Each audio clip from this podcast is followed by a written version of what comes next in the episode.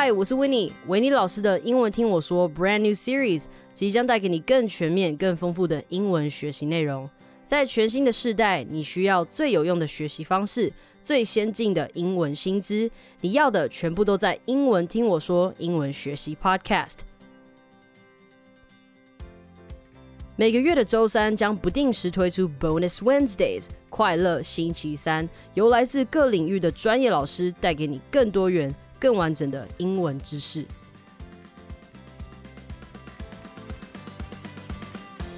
One step further is a step closer，给自己一个进步的机会。Hey folks, this is Ken Miao bringing you something new just for you, and it's time for our rendezvous. 嗨，大家好，我是肯苗，跟着 Bonus Wednesdays 一起运用零碎的时间听英文学知识。 眼睛是灵魂之窗，耳朵就是你通往世界的大门。想练最道地的英语口说，培养国际观、幽默感吗？只要十分钟，英文听我说。Join us on Bonus Wednesdays. I'll see you there. Find your own answers. Drink, read, and repeat.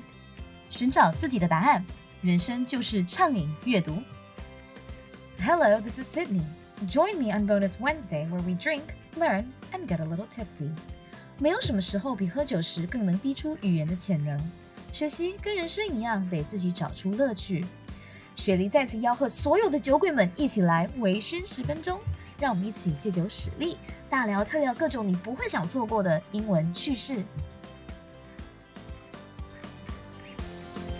Life is trying things to see if they work. 生活在尝试事物，看它们是否起作用。What's up, guys? This is Ingrid, one of your hosts for Bonus Wednesdays. In my episodes, expect lots of serious topics, long speeches, and uh, boring articles. Nah, that's not me. 大家好，我是 Ingrid，我喜欢唱歌、演戏、看影集，so do expect content like short skits, singing, maybe talking about the entertainment industry and current events. Lots of fun stuff.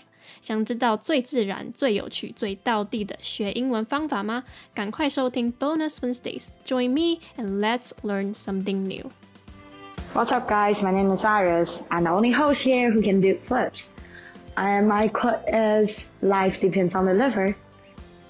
Bonus Wednesdays 快乐星期三